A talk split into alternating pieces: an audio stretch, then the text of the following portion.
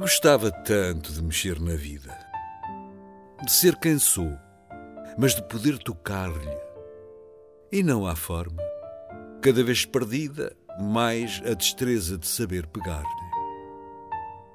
Viver em casa como toda a gente. Não ter juízo nos meus livros, mas chegar ao fim do mês sempre com as despesas pagas religiosamente não ter receio de seguir pequenas e convidá-las para me pôr nelas.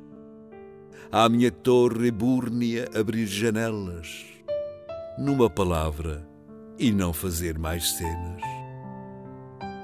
Ter força num dia para quebrar as roscas desta engrenagem que empenando vai. Não mandar telegramas ao meu pai.